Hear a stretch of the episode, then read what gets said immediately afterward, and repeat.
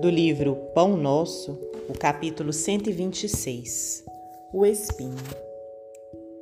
E para que me não exaltasse pelas excelências das revelações, foi-me dado um espinho na carne, mensageiro de Satanás. Paulo, segunda epístola aos Coríntios, 12, 7.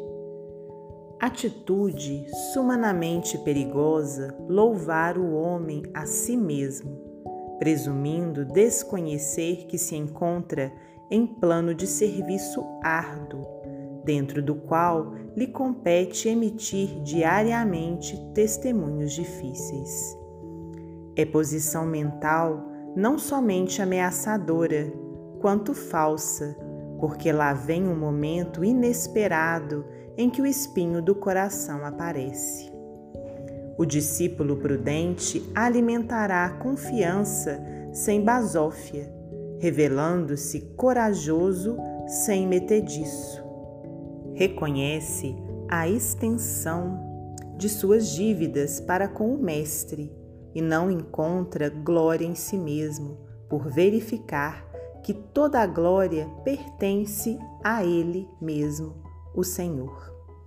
Não são poucos os homens do mundo invigilantes e inquietos que, após receberem o incenso da multidão, passam a curtir as amarguras da soledade. Muitos deles se comprazem nos galarins da fama, qual se estivessem convertidos em ídolos eternos, para chorarem mais tarde, a sós, com seu espinho ignorado nos recessos do ser. Por que assumir posição de mestre infalível quando não passamos de simples aprendizes?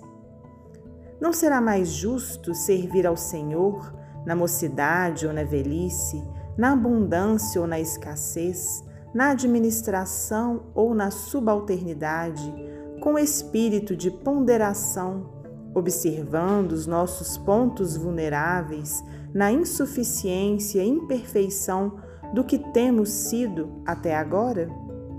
Lembremos-nos de que Paulo de Tarso esteve com Jesus pessoalmente. Foi indicado para o serviço divino em Antioquia pelas próprias vozes do céu.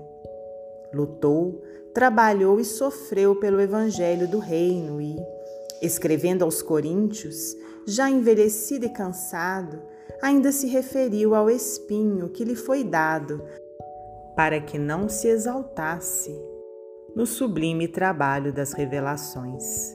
Emmanuel, psicografia de Francisco Cândido Xavier.